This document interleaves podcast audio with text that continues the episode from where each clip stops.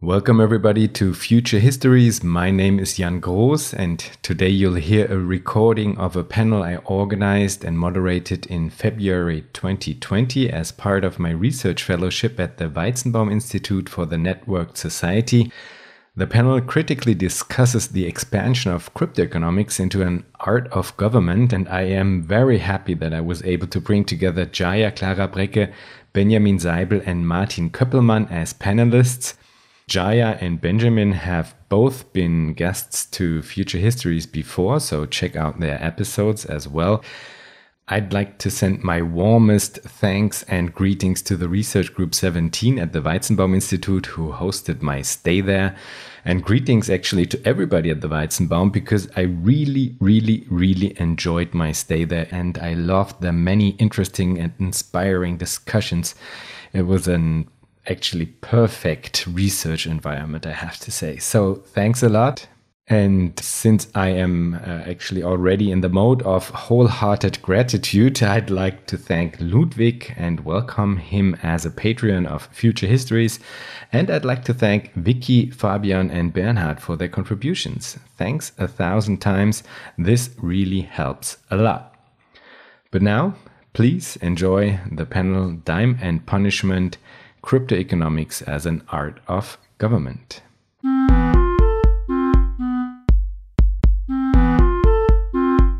I'm very happy to have the opportunity to host this panel tonight uh, with this awesome guests, um, which I'm really excited about to bring together. It's Jaya Klara Brekke, Benjamin Seibel, and Martin Köppelmann. Uh, maybe you could introduce yourself just a little. Uh, sure. Um, Hello, everyone. I'm Jaya. uh, I have been kind of tracing the emergence of the field of cryptoeconomics um, pretty much since the beginning of Ethereum. Um, I started writing a PhD that was a political analysis of blockchain. Um, I wanted to understand how can you understand something like blockchain politically. Um, and that was right around the time when Ethereum uh, had its first DevCon. And so for me, it's been kind of a curious journey of understanding the ways that I guess like uh, uh, kind of existing or kind of historical economic theories are rehashed and reconfigured through the development of protocols that actually come from a very different set of concerns, namely usually kind of uh, security questions, network security questions. So this kind of like interesting mishmash and the emergence of crypto economics as a field that's kind of distinct from um, uh, previous uh, economic ideas. Um, that's, I guess, like uh, broadly my interest, but um, uh, in relation to this panel anyway. Um, but yeah, within that, I also kind of look more at, I guess, power dynamics, questions of governance, this kind of thing too. Um, that's a brief. I'm also I'm, so right now I'm I'm uh, doing a postdoc at Durham University, but I am on strike today, so I do not represent Durham University. They're not paying me to be here. Um, I'm here as a general interested uh, person that um, you know is is kind of following um, this field and write, uh, writes a lot about this field, speaks a lot about this field. Yeah.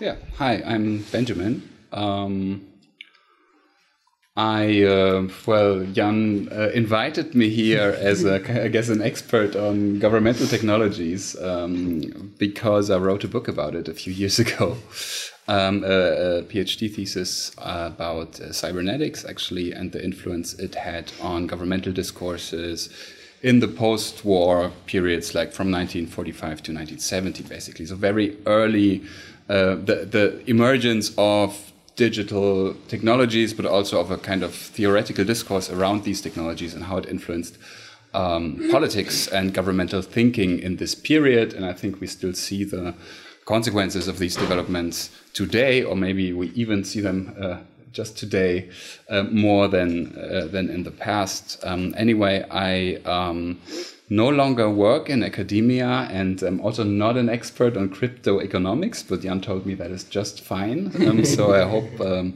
I still can contribute something to the discussion. I work in, in civic tech and technology activism basically here in Berlin for about five years now. Uh, also work a lot with the government uh, on um, digital developments and how to implement these technologies in a way that benefits citizens. Yeah, yeah. I'm Martin Köppelmann. Um, yeah, background. I'm a software engineer uh, and interested in blockchain. First, uh, Bitcoin eight eight years ago or something like that, uh, and then mainly Ethereum. Um, I founded the project uh, or company now uh, called Gnosis. Uh, we are building um, prediction markets uh, and a bunch of other infrastructure and markets uh, uh, on Ethereum. Um, yeah, kind of another side side project I initiated is a project called Circles, um, where we're trying to um, advance the cause of universal basic income via um, blockchain technology and introducing new uh, new currencies. Um, yeah. I hope uh, somehow the I, I, for, for me it totally made sense to bring together all these these specific people actually, and uh, the umbrella is uh, the title of this panel tonight: Dime and Punishment, Crypto Economics as an Art of Government. I'm quite sure that not everybody is familiar with the topic, so I think we, we should kind of uh, lay out some basic thoughts about it. Maybe let's uh, simply start with the definition of, of crypto economics. Jaya, maybe you want to start? Um, yes, well, I guess, uh, you know, I'm not going to give you a kind of like little spiffy one liner, but more um, just to say that um, I guess the easiest way to describe uh, crypto economics is to trace it back to Bitcoin mining, basically, and the idea of using, you know, on a very basic level, economic incentives and rewards in order to achieve certain uh, network security characteristics in a decentralized peer-to-peer network scenario. Um, and that is like, you know, uh, that's been done, you know, that's kind of been a, a, kind of field of experimentation ever since then. Um, and has added more and more economic concepts, more and more ideas around how markets function and so on, that I'm sure Martin can say a lot more about in terms of the practical experiments that's been done around that. But um, I think for me, what's interesting about uh, that is that you know, I come from a background, a, kind of theoretical and political background that's extremely critical of the use of markets in trying to kind of um, govern social relations. Um, and I remain very critical of that. You know, I think there's a, a, a severe limitation to what markets uh, can and should do in, in societies. Um, nevertheless, I think it's like a super interesting field to look at how it interacts exactly with network security and network security protocols. Um, and so, you know, I follow these experiments with, with lots of interest and openness too. I think one, one of the, the reasons why I'm interested in uh, um, crypto economics as an art of government is uh, kind of more or less recent development where these uh, types of actually design, these design paradigms of crypto economics uh, reach over into the sphere of the social even more and are proclaimed to become a new social technology. There's this uh, collaboration between Vitalik Buterin, one of the founders of uh, Ethereum, one of the largest uh, blockchain platforms, and an economist called Glen Weyl. And they kind of joined forces and more or less tried to develop tried to develop a what they call political theory based on radical markets, which are actually markets based on mechanism design and um, yeah, actually mostly on, on mechanism design, which is a type of game theoretical thinking and uh, the combination with uh, blockchain technology and crypto economics. And this is proclaimed to become a new social technology, which can uh, create uh, some kind of legitimacy within a space of anonymity. And um, before the panel, that, that's the that's the idea, kind of roughly. Uh, uh, I'm not sure about the, in, yeah. in that in that uh, in that particular context. I'm not sure about the anonymity. I think. Yeah, that's in, true. In that Actually, case, they yes. very clearly say we need identity and uh, one person, one vote, and stuff like that. But yeah, yeah. it's true. Well, I'm uh, kind of um, um, uh, making this this. Longer uh, introduction is I'd be keen on your position of what you mm-hmm. think that crypto economics actually is, because when we were talking yeah. before the panel, you kind of sketched it in yeah. a mm, kind of broader sense, uh, also political sense. Yeah. Um, yeah. I'm again. I, I have not really thought, or it, it's I guess just just feeling. It's it's not uh, not trying to to define those terms, but a few few things that, that come to my mind when I when I think about it is uh, first of all that we have a space um, where there there is no um, yeah, arbitrator or judge. So like like if we are here uh, interacting with each other, um, there's always the assumption whatever we do, there is a state and there is something above us. Um, and, uh, and, and if we do some form of interaction, if I go into a shop uh, and, and, and buy something, then then the interaction is not just defined by by the two of us, uh, but it's defined by a whole construct uh, above us. Um, and in those blockchain in the blockchain world, um, we're trying to make interactions between possible. Uh, we are trying to make interactions between people uh, possible, even in the absence of such an overarching um, um, state. Uh, and the very uh, um, practical consequences is that something as simple as um, as having 10 people that are somewhere in the world in let's say 10 different countries and they together want to have a bank account. So they together want to say okay we have here $1000 and we want to uh, control that together. That would be extremely uh, complex to set up outside of um, blockchain. I mean you could could um, i mean you could I guess form a company, but that would need to be in one jurisdiction, and then it would be it would cost you thousands, maybe ten thousand dollars to just maybe much more to set up such a construct. Um, in blockchain world, that's super easy and costs you twenty cents. Um, so you can just do what's called multisig, uh, some some shared account that uh, that where the money sits uh, and it's controlled by um, by by ten people uh, and there can be basic rules like if five out of those ten agree, um, then the money can be uh, can be taken. And um, so I, I, would define crypto economics as a space that uh, can enforce rules without without such a government arbitrator. Um, that of course has um, yeah consequences, or like one is that it's always an opt-in. So in, in my view, so far. Um, uh, yeah, if, if I'm born in Germany, I, I don't have a choice to kind of uh, pay taxes or not. Kind of, I'm, I'm kind of forced to uh, play by the rules that he uh, that there um, that that exist here.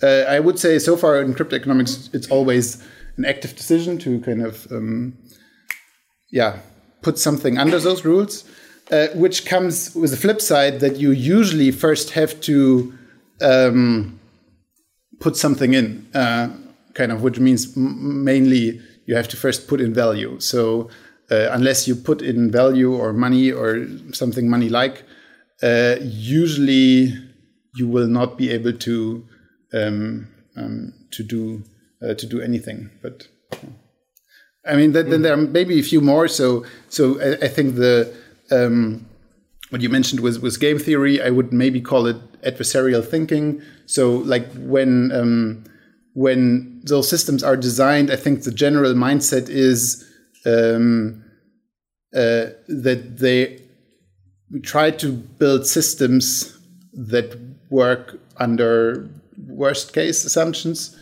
Uh, so if I would just um, make try to make one real world example, uh, think that like in, in, in the US uh, there were there were those primaries or, or uh, the the Democratic primaries, and, and I think there was a mess up, uh, like that they couldn't count the votes, uh, and and someone designing a crypto economic system would immediately say, okay, it's basically just those two guys who then report to that. That's a terrible system. That's kind of just those two guys. They would enough to collude. So so we would kind of just from the mindset directly come with a different mindset and, and come with a mindset that tries to build systems that are more uh, resilient, I guess. Yeah.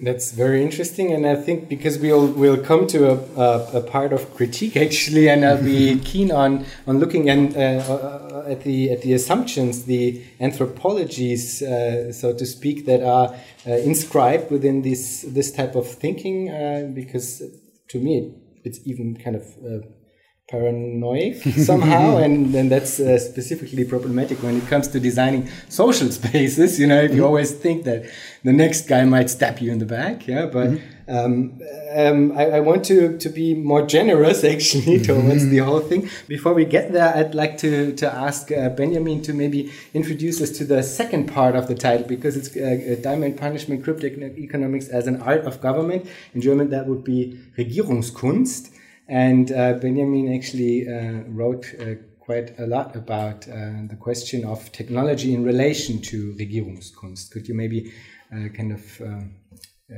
brief us about it. I can try. Yeah, it's it's already hard to sum up a book in a few sentences, yes, but when it's been five years, it's even harder. You know? but, uh, no, when when I started to write about like the relation of technology and government, I found that on the one hand, you would um, throughout the history of of political or governmental thinking, you would always find these metaphors or models of machinery as the state. So even like in in, in, past centuries, you would find these conceptions of the state being like a ship or like a clockwork or like mm. a steam engine. Uh, and in the 20th century, of course, this gets replaced by uh, looking at the state as kind of an information processing system or look uh, at societies as kind of information processing systems. And these models have kind of a very bad reputation in political uh, thinking, especially in like leftist political thinking, because they always look very reductionist, um, which they are, of course. Uh, so uh, lots of very smart political thinkers actually assumed that these models were just wrong. Um, which I found not satisfying because it was so obvious that these models actually had an, a, a, huge impact um, on the way that uh, government was thought, but also how government was practiced, mm-hmm. because mm -hmm. these technologies are not just like ideas, they are like materialities that can also be used as tools um, to actually govern people, because governing people, and this is an idea that you will find in, in Foucault uh, most prominently, is a very technological thing to do in a mm -hmm. way. Uh, it's about control, it's about regulation, it's about setting environments where people can be regulated uh, in some way. And of course, those people in power or governments um, can also use technologies as actual tools. So it's not just like we imagine society to be an information network, but once you imagine society to be an information network, you can use computers or information networks to actually, you know, start controlling people through computers. Uh, the same way that, for example, um, um, Friedrich der Große, Frederick uh, the Great, uh, tried to imagine his state as a clockwork and control the people um, through discipline in a way like a clock works. Um, so um, what I realized was that that technologies or technological assemblages, which is more than just the artifacts, you know, also the knowledge surrounding it and so on, um, that they offer spaces of possibility um, through which you can attempt to control a society, for example um, which is always attempted, you know, because a government in a way always tries to be at the state of the art of governing. Uh, so always trying to implement new technologies to try new forms in regulating people better uh, or worse. Um, uh, so you have these spaces of possibilities that then also shape kind of your your thinking on how you frame the problem you know because for government society is a problem to be controlled mm -hmm. um, and the way how you how you look at this problem, um, um, how you look at society, is very much influenced um, from the technical uh, conditions under which you actually operate. Um, so that's what I kind of observed how this this image um, changed and moved to to looking at societies as information systems or communication systems, but also looking at uh, individuals as being rational actors. You know, the whole Homo economicus uh, model, basically like computers um, how you started to look at individuals as self regulating actors, lots like a cybernetic machine that works through feedback mechanisms. And, um, and then you, you start experimenting with, with this framework and with the possibilities that arise and try to figure out new ways of, of governing. And uh, I think in this, in this context, um, the whole blockchain thing that is often framed by evangelists as being something very disruptive and very revolutionary is actually just a logical like next step that is still in the same framework um, like the cybernetic discourse of the 1950s was and in, in that sense it's it's not very revolutionary uh, which doesn't make it good or bad you know it's just um, I, I would argue to, to look at it in a, in a longer time span. But still, there would be the question uh, what specific type of new realm of possibilities is opened up through this technology? Because I said I, that I want to be a, a, bit more generous. I think there is something being opened yeah, I mean, up. I mean, my, my, my immediate response here would be my, my perspective would be quite the opposite. So you, you, said something like uh, a government wants to uh, basically control or uh, govern people. Uh, well, to me, blockchain is really uh, the possibility of people to cooperate without the government. So um, to control so themselves, basically, which self, yeah, of course, yeah. yeah to uh, yeah. So so uh, just um, one one thing uh, we are well dreaming of or, or working on is. Uh, there are probably uh, a million or more people on the world uh, that care about climate change, um, and they have no good way to to coordinate. It kind of there is no good yeah, as, as mentioned earlier, like as soon as you do something international, companies or fine or whatever, I mean, what, what, what would you do? So, um, so, uh, so to build, to build that, that level of coordination that is independent of, of existing uh, power structures, namely states and large uh, corporations. Um, yeah, that, that, that is the thing that, that uh, is, is, is, is promising to me. And, well, in the last consequence, it could mean uh, uh, getting rid of states. But so I would say there is a revolutionary, uh, revolutionary potential. Uh, but but anyhow, yeah. I think for me, what's been kind of curious has been the way that blockchain and kind of the the idea of decentralization that is advanced through blockchain tends to very much be about like it's it's a very different way of thinking about revolution because the the transformation is less about a kind of qualitative transformation as in let's do things fundamentally differently and more about let's decentralize all the existing ways of doing things so people can do that for themselves but in a decentralized way. And that like for me is a bit curious. Like i you know there is there is a difference there. Like there is a difference between lots of individuals like running their own kind of currencies and their own kind of like uh, banks mm-hmm. um, and kind of centralized banks like that's a huge difference mm-hmm. but nevertheless the kinds of the actual technologies tend to be very much like a replication of, of the, the existing ways of thinking about money value government um, and you know there are some experimentation at the edges but it seems a little bit like there's you know and again i don't you know I'm kind of like it, it's it's sometimes very much a critique of mine, like a very strong critique in the very specific projects. But other times it's also an openness, as in like that's that's curious. I don't actually know what that means, like in terms of how it would play out. You know what I mean? Um, but there is a little bit this thing of like um, uh, there is not a kind of strong uh, conceptual critique of the state or the banking industry. Um, uh, as much as it's just centralized and we need to decentralize. So like we look at what they're doing and what they're doing, they're doing, you know, specific things that instead of them doing it, we want everyone to be able to do it, if that makes sense. Yeah. Uh, on a side note, the, the idea of getting rid of the state is like a key idea in cybernetic governmental yeah. thinking. Like the, the, in a perfectly controlled social system, you wouldn't need a state because everything would just keep exactly. everything in itself. check um, so I'm, I mean, I'm, I'm very fond of the also like the positive or utopian ideas that, that are in there. But what interests me is, aren't we substituting one form of control to another form of control? And how does this new form of control look like? Or how can we, what do we do with it? Like 10 years ago, the idea was blockchain decentralizes everything and now it's like Facebook uses a blockchain to kind of decentralize everything, but still keep control of everything with Libra, you know. Um, so, so I think there's just a lot of work and academic work to do in trying to understand and grasp these um, these decentralized power structures, or even how new uh, centralized power structures might emerge from it because that's what we learned uh, from the internet of the last like 30 years.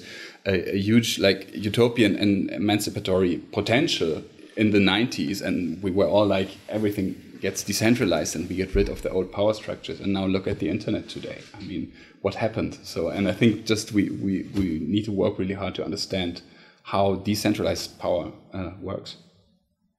Yeah, no, I mean to some extent, uh, it's it's a well, it's a technology or technological pieces that can be used in, in quite quite a range of ways. So uh, you you mentioned kind of um, uh, like money or th there is this this project maker uh, on on on Ethereum, which I would say kind of replicates how today a, um, a central bank works to some extent.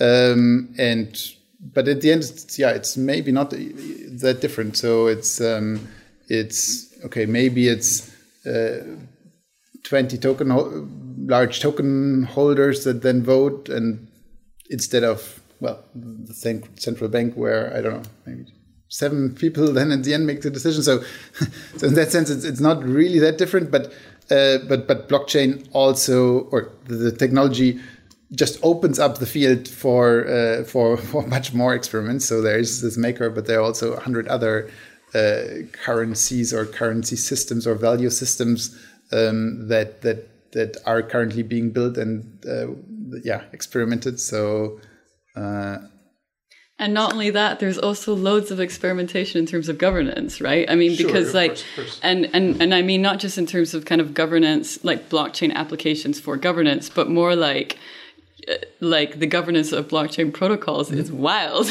Like there's mm. so many problems that keep coming up no?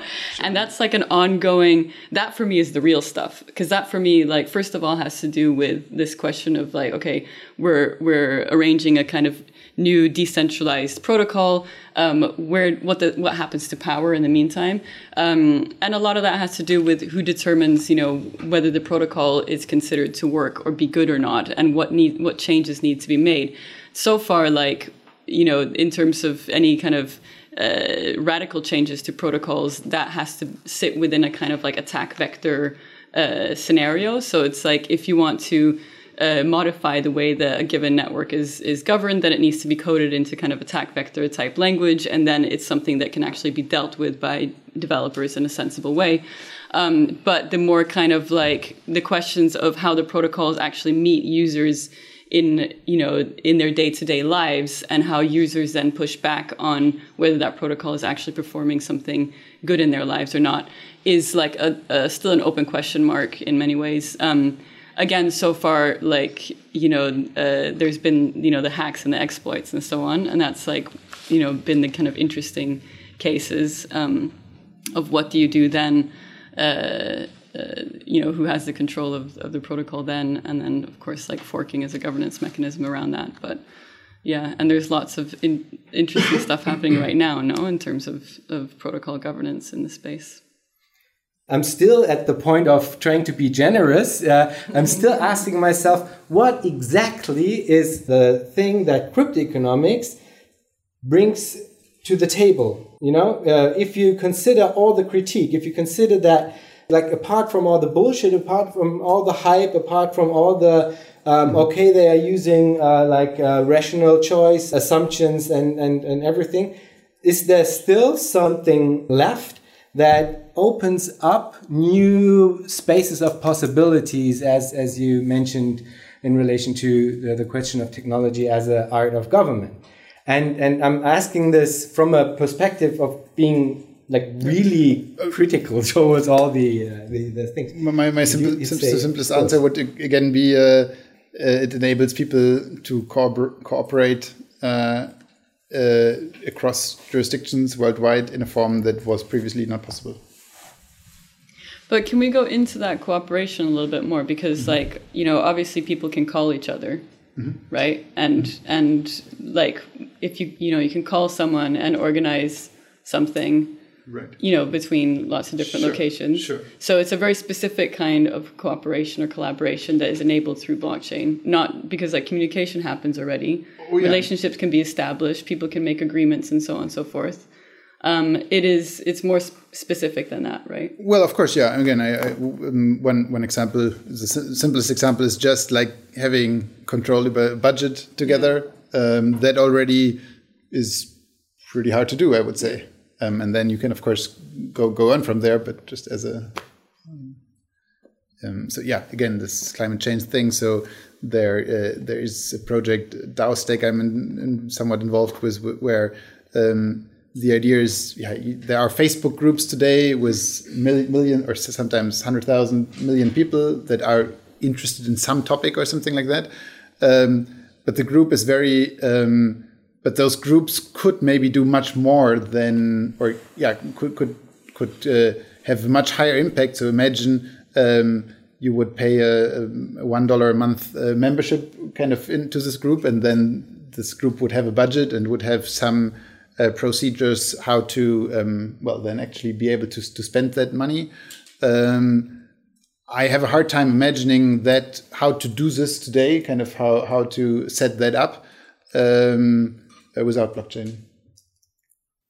Mm-hmm. So that's some specific financial application that can be created through this technology. Because if you if you take it to a, a larger mm-hmm. level of uh, climate change, mm-hmm. I'm not I'm not seeing how this is like. Uh, how addressing climate change well, I mean, Green, like Greenpeace does that, right? Greenpeace does. People pay a membership fee to Greenpeace, and then they do stuff on climate, and people see that as a kind of coordinating mechanism. And I mean, I get what you're saying that mm-hmm. like it it's you know you can kind of it's easier for smaller groups to self organize that might not have access to uh, be able to have a bank account and so on and so forth. But like there is like the big question here is what is it that you know the fact that Greenpeace does this versus like another set of people like you know there is a set of kind of governance and legal jurisdictions and all that which is like it can be good, but it can be bad. But sometimes it is quite good, and especially when like a given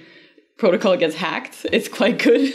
or like, do you know what I mean? Like, there's kind of sometimes there's like a fallback onto kind of uh, existing legal systems um, and existing governance systems. That's like, man, uh, people kind of Oh, okay. I mean, I would say that that's and then the second next. I mean, like we if we are still at the basis of what do we actually or what, what's the promise, then yeah. I, I, would say, uh, well, why not Greenpeace? Yeah, I mean, again, the the the uh, the uh, I, I, don't know how uh, Greenpeace is structured legally uh, globally. I assume they have uh, in many jurisdictions some some entities, and I think it has overall probably a tremendous costs in just maintaining that legal structure. So so that's uh, that would simply be uh, enormous reduction of of um, costs of, of setting up uh, such a structure. And then of course uh, the the imagination is that it's uh, much more uh, particip- participatory. Um, so so instead of just kind of paying a membership fee to Greenpeace, and then I think I, I not a member, but I assume you don't have kind of direct voting rights on, on stuff and how, how, how that money is, is spent. Um, and I would say that is also because it's just uh, complicated and expensive to set those structures up. And I would say with uh, with this technology uh, that those costs to set up, yeah, governments, government, uh, govern, governance structures can be reduced significantly, and uh, um, and and that makes it just possible to do things that were previously not possible. So, one example I, I sometimes bring in just how the reduction of costs uh, introduces new things is. Um, uh, the internet reduced, of course, the, uh, the costs of submitting information uh, tremendously. So, so like 20 years ago, if you want if you wanted to express something as, or 30 years ago, if you wanted to express something as, um, yeah, uh, unimportant as you like this picture, well, you would not write a letter to someone and say, I like this picture. With, with Facebook, of course, you click the like button. And that's kind of one example of the cost of submitting this information was reduced by a factor of thousand or a million. Um, and, and with blockchain technology, the costs of um, submit not submitting information but submitting transactions so sending a token or send um, casting a vote that can trigger something or kind of this transactional cost is reduced by a factor or can be reduced by a factor of, of a million and yeah that will open up a new uh, new space I mean, don't get me wrong. It's not that I don't think there's anything interesting about that. I think there's plenty of interesting things. Otherwise, it wouldn't be in the space. But it's more that I I find it kind of problematic that there's a lot of kind of discussions that tend to happen in and around blockchain where it's like, oh, that would be ne- that would never be possible without blockchain, or oh, that would you know when actually yes, things are possible. It just is a different way of doing things, and so there's this tendency to often kind of mm-hmm. reduce social interactions to a kind of like very limited set of forms of interactions um, and kind of reinterpret the whole world through that lens. And that's a little bit like, man, come on, you know, like, yeah, yeah. Um, including things like, uh, uh, no, sorry, I'll stop there because we'll get into that later. I'm sure questions of the state and sovereignty and all this kind of stuff. I think, yeah. I mean, I, I think we're still in, in a very early stage where we just where it's important to also explore the possibilities yeah. and try out different things. Um, for me, um, as a non-expert, the promise uh, of blockchain technologies kind of lies in the possibility to design economic systems mm -hmm. um, down to a very micro transactional level and day-to-day -day level even. And I think there's huge possibilities, also uh, huge problems there, but in theory, it's uh, lots of interesting things is possible. It's not only that like tax evasion is no longer possible, but maybe also it's no longer possible to spend money on things that you know harm other people or harm the environment or maybe it's more expensive or maybe it's more expensive tomorrow than it is today um, there's as i said there lots of problems come with it but in theory like compared to how our economic system works now um, you can control things on a much tighter level for good or for worse no? i mean on, on that specific thing um, uh, I think it will tax evasion will become in a way also much easier again. Uh, there are those zero knowledge proofs and uh, or the, I mean, like so far blockchain has been question. very, very, yeah. very transparent. So, um, so, uh, but but there is already the technology ready to make blockchain or to make transactions that are, uh, yeah, shielded or, or like that that you cannot. Uh, you have a very very hard uh, time tracing from the outside uh, what's going on. Yes. I, but I think I think what Benjamin is actually heading at is that it's a design question. That that uh, again, coming from his book, uh, uh these these technologies open up spaces, and it's a it's a question of a political uh, conversation, a political ausverhandeln. I don't know. Negotiation. Negotiation. Thanks a lot. Um, um, what we, how we want to use this this contingent space of possibility that is being opened up, and um, I think that that one of the one of the problems actually in the in the space uh, is that the way that the, the question is looked upon is informed through lenses that I personally mo- mostly do not uh, do not share. Specifically in cryptoeconomics, there's this lens of game theoretic design, a, a game theoretic design perspective, and I'd like to talk a bit about this because this actually like um, builds the floor upon which the, the rest is then being um, like imagined actually and to me it's it's like highly flawed maybe I, I, I mentioned a, an author, Ariel Rubinstein, and he's a, he's actually a renowned economist in the field of crypto, uh, of not cryptoeconomics, but game theory. Mm-hmm. And he wrote a book, it's called Economic Fables. And he talks about game theory from a perspective where he says, all right, I really, really enjoyed game theory as an intellectual pleasure in my professional life. But when it comes to real world applicability, I highly doubt that it's worth anything when it comes to the prediction of real behavior of humans because it's just not a, tool that you can use for this. And then what you end up with is a, a normative uh, idea of how people should behave. And this I, I uh, often find in uh, cryptoeconomic systems design that you imagine a way of how you would like that people should behave. And this is mostly thought of as um, uh, like strictly rational, profit maximizing, and uh, and actually alongside uh, idea of, of, of, rational choice theory. And that's how it's modeled. And then you build a system that tries to kind of force people uh, to act in this ways with a with a with a type of carrot and stick approach. I would say that's how it seems. to I, I, would say right? quite the opposite. I, I oh, would I, I, would say yes. I would say -huh. you imagine how people could behave worst case. Uh, and Yeah, why then you, you imagine and- how they- oh, yeah. just Yeah, a second. So you imagine how the others could behave worst case uh, to you, and then you dem- dem- design the system that even if they all behave worst case uh, for you, it kind of still works. Yeah. I mean, th- that, and that is the security engineer's perspective, and that I find really interesting to to trace through actually. But there was something else that you said, which was uh, the intellectual pleasure of, of game theory, right? And I actually, I honestly think that blockchain has become so big because it's intellectually pleasurable. like I, you know, it's just it it put it puts forward a whole bunch of really interesting problems for political theorists, for economists, for mathematicians, for cryptographers, for computer engineers. You know, it's just an interesting set of problems to attack. Um, whether those problems are actual real world problems or not, it's like, eh, you know, maybe, maybe not. um, but like, honestly, I, you know, I feel that, that that's that that's the case. Um, uh, but yeah, in terms of the assumptions um, of game theory, like you know, game theory is kind of like one you know big component in in crypto economics. Um, but there's like something that I've been trying to think through and, and struggle with a little bit is this question of like um, exactly as Martin was saying, like whether you know there is an element of uh, the kind of core engineering where you know modeling you know being so focused on modeling attacks makes sense because you want the kind of core engineering to be secure fundamentally right? When it becomes problematic is when that becomes a kind of like model and a lens for understanding all social relationships and and kind of expanding from there a kind of worldview and a political view. And that happens for some reason or another very quickly in the blockchain space.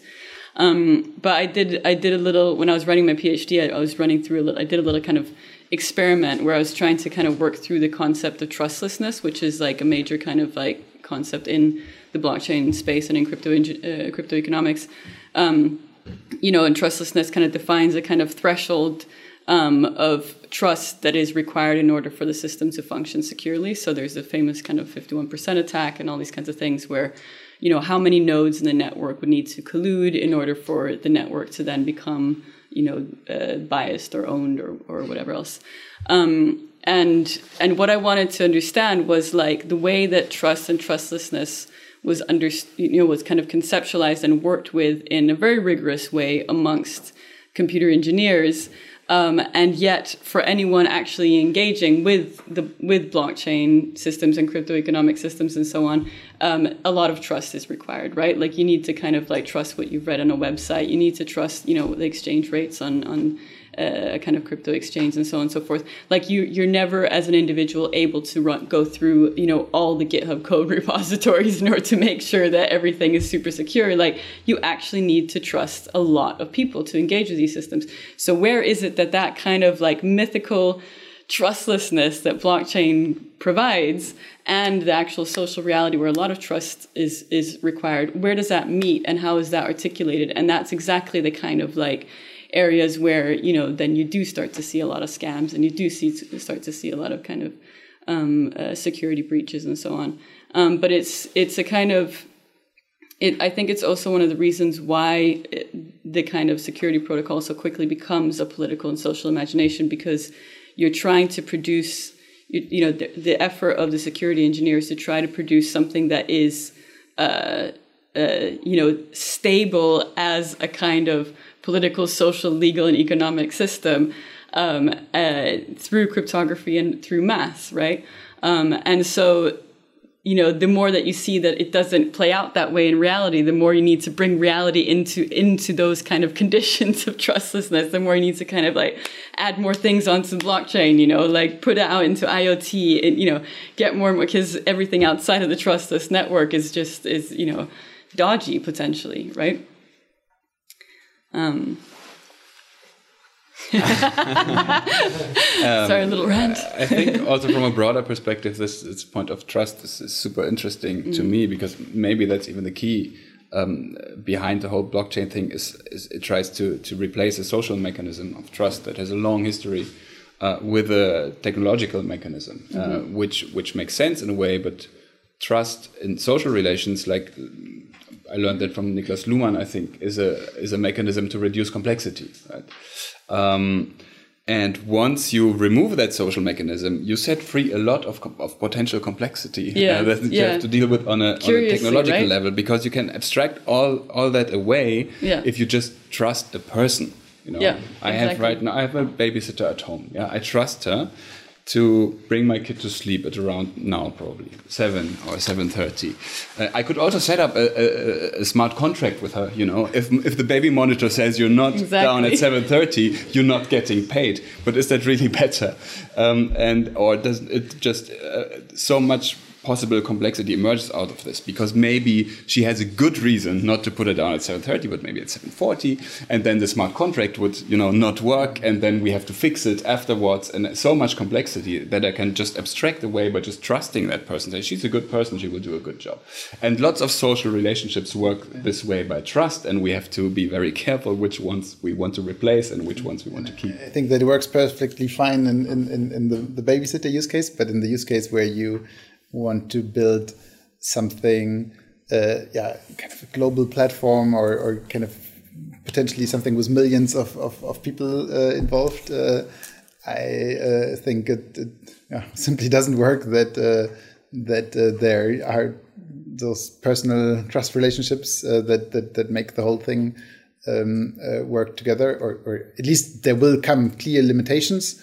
Um, and uh, and like just a very practical example where I very much value this, this trustlessness is um, in yeah in, in in Ethereum there are all those um, different projects that that build pieces, kind of Lego pieces that that you can then uh, yeah build, build more complex uh, applications together, and it very much makes for us a difference whether one piece um, is uh, has something like an operator and, and kind of someone who could change the rules, uh, and where we would need to trust them and kind of need to make sure that they will not change it in our uh, in a way we don't like it, and then kind of the whole thing we we are building uh, has a problem because one piece here um, is, is now acting in a different way, or uh, a piece uh, with with no operator, uh, with with no way to to change it, what we would call trustless.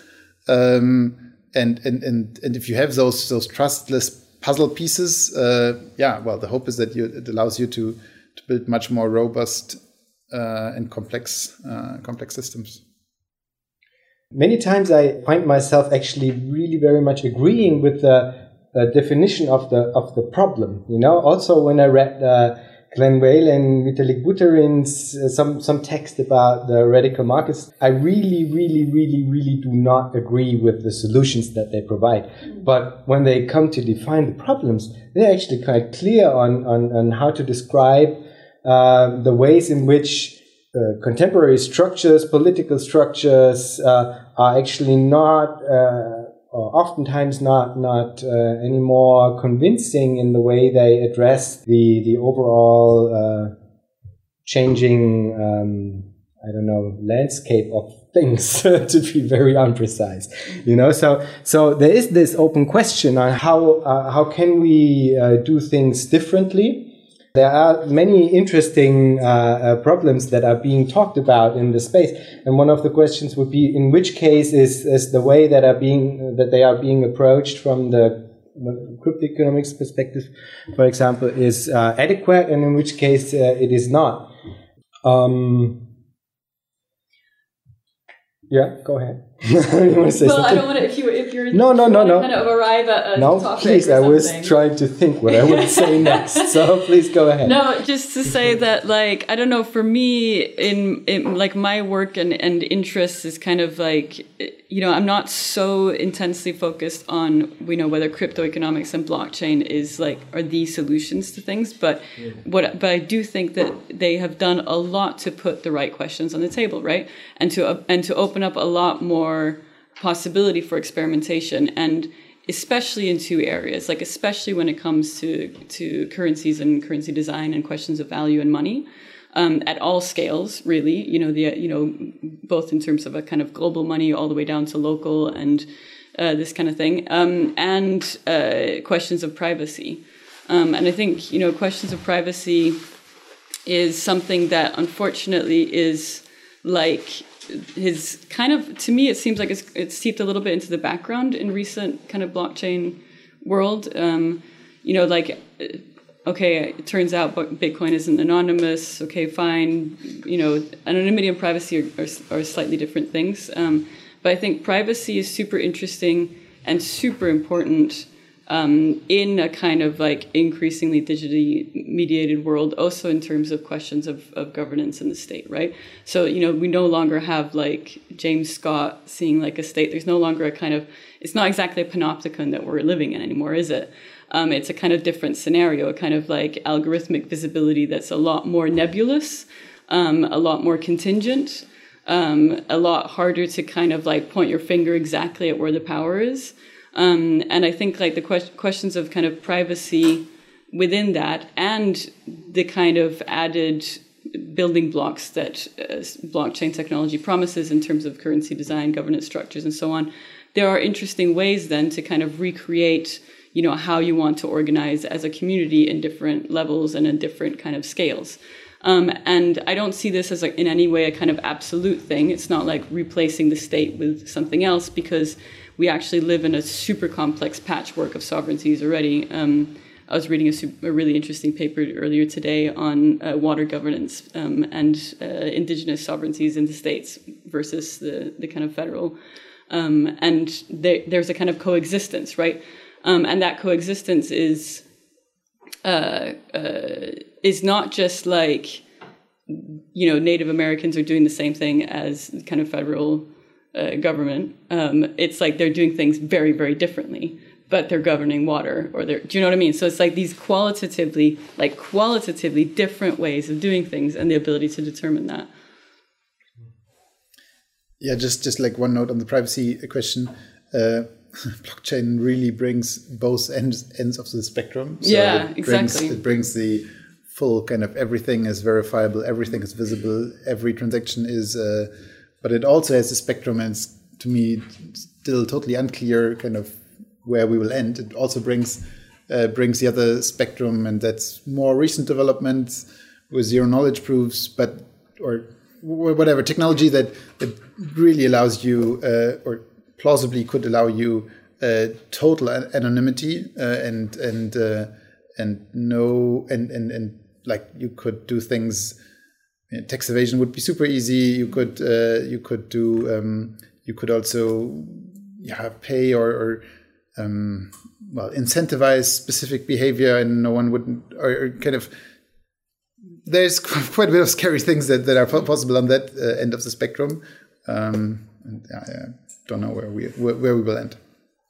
Can I ask a blunt question to yeah. you as, as experts? Because we, I think we can all agree that that uh, crypto is a challenge for state actors, but is it a challenge for capitalism? Like, um, would you think that the or is that maybe you as a practitioner also is that something you would like working towards like a post-capitalist form of economy that should be based on a blockchain, or is it rather like this is just the next level of radical free market capitalism, getting rid of all state actors, and it's just money it's, rules. It's such a that is such an interesting question because I, I mean, in the sense that I've had this question on my mind like for the longest time, it's, and it, it was one of my motivations to write my PhD also was trying to work that out, and I still haven't worked it out. And I think there's something interesting. Yeah, I still have I haven't worked it out. You know, I have I have to admit, like um, in many ways, like uh, there is a lot to be said for the way that you know blockchain systems and, and Bitcoin and whatever kind of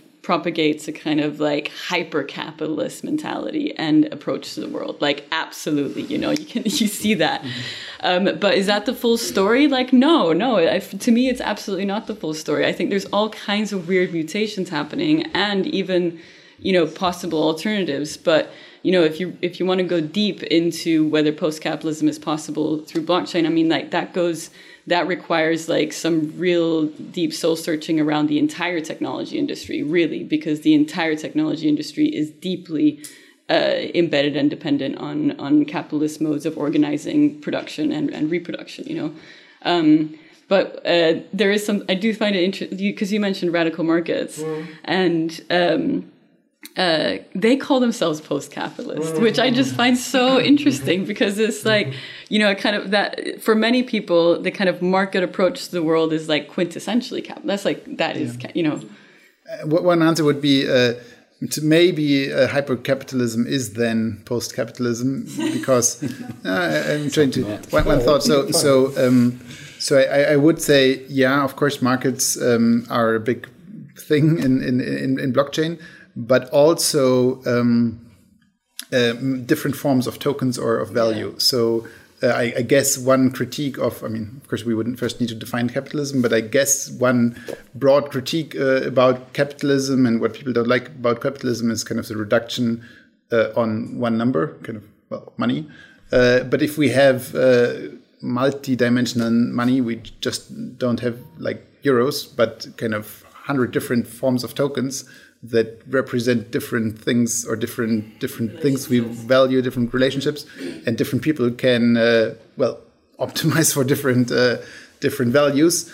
Uh, well, you could call that hypercapitalism because you kind of have market mechanism for even more things, but maybe then it doesn't feel like capitalism anymore because it's not just a reduction on one number, but on uh, hundred uh, numbers or something like that. Hmm. Okay. I mean, there's so much to be said about that, right? It's like, oh, yeah. uh, that would open up actually a big uh, um, topic, but maybe we will come there in the discussion uh, yeah. uh, with the with the audience. I think one of the takeaways is that, um, and and that's something I learned from ben Benjamin's fantastic book, which I can only recommend highly, is that uh, it's a it's a political question, and yeah. actually I learned it from your dissertation as well. so um, it does indeed open up uh, new realms of possibilities, I guess.